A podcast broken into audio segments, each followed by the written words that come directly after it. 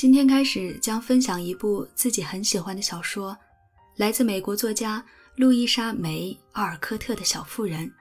希望我的声音能有幸陪伴你们。第一章：扮演天路客。没礼物的圣诞节算什么圣诞节呀？乔躺在地毯上嘟囔着：“穷人家真是太惨了。”梅格叹了口气，低头打量着身上的旧裙子。有的女孩有好多漂亮玩意儿，有的女孩什么都没有，真是太不公平了。小艾米很不乐意地哼了一声。可是我们有爸爸妈妈，还有大家呀。贝斯坐在角落里。一副心满意足的样子。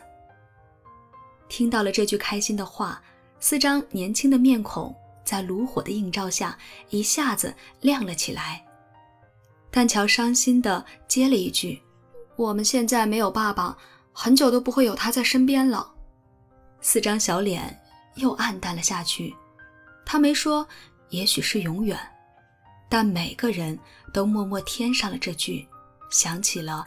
远方战场上的爸爸，好一会儿都没有人开口，直到梅格话锋一转：“你们知道的，妈妈提议今年圣诞节不送礼物，是因为这个冬天大家都不好过。她觉得男人在军队里受苦的时候，我们不该花钱取乐。我们虽然帮不上什么忙，但可以做点小小的牺牲，而且应该开开心心的做。不过。”我可开心不起来。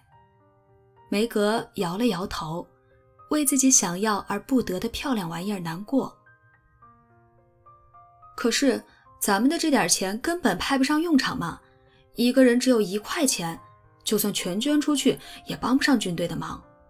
我又不指望从妈妈或者你们那得到什么，我只想给自己买本四季故事集，我早就想要了。乔是个小书虫。我打算买本新乐谱。贝斯叹了口气，声音轻的恐怕只有炉膛刷子和水壶架子能听见。我要买盒漂亮的灰伯家绘图铅笔，我真的很需要。艾米斩钉截铁地表示：“妈妈又没说咱们的钱该怎么用，她也不希望咱们全捐出去，不如买点想要的东西开心一下好了。反正……”都是咱们的辛苦钱，乔大声说，颇有绅士派头的打量着自己的鞋跟。可不是嘛，我整天都得教那些讨厌的小屁孩，只想在家里好好歇着。梅格又开始抱怨：“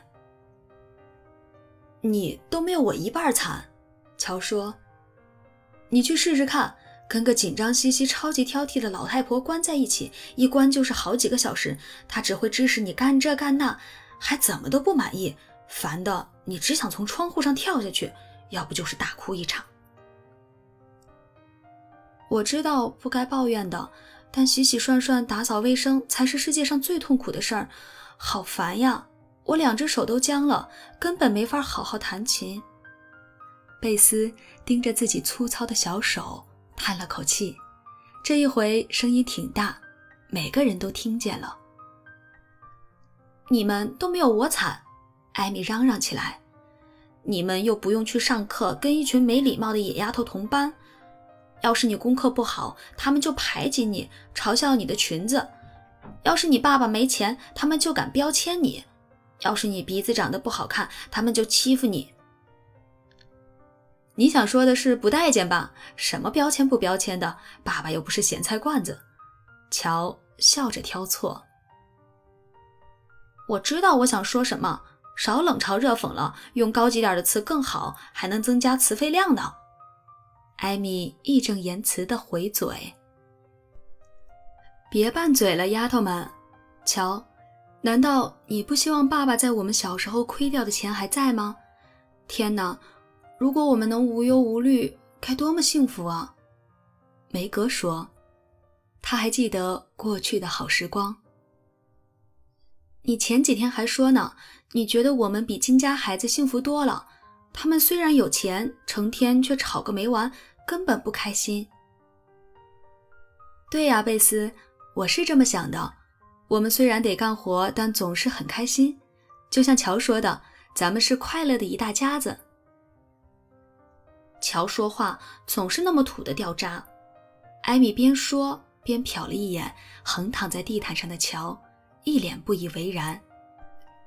乔马上坐起身，双手插进兜里，吹起了口哨。别这样，乔，跟个男孩似的。所以我才要吹呀。我最讨厌粗鲁的假小子了。我还讨厌矫情的丫头片子呢。巢里的小鸟要和睦相处呀。小和事佬贝斯唱了起来，还扮了个鬼脸。刚才还在比嗓门的姐妹俩扑哧笑出声来。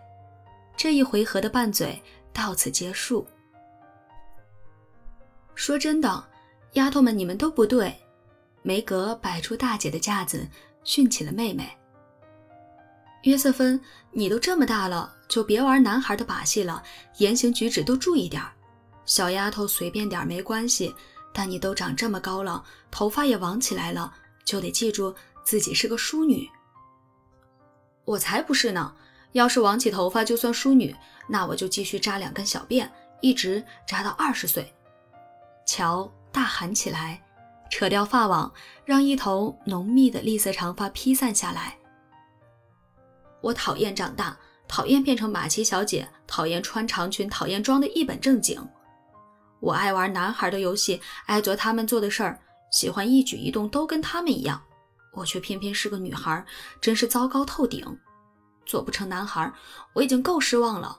现在比以前还糟糕，因为我一心只想上战场，跟爸爸一样去打仗。却只能待在家里织袜子，活像个慢吞吞的老太婆。乔抖了抖手上的蓝色军袜，弄得两根棒枝噼啪乱响，毛线团也滚到了房间另一头。可怜的乔，真糟糕，但也没有办法呀。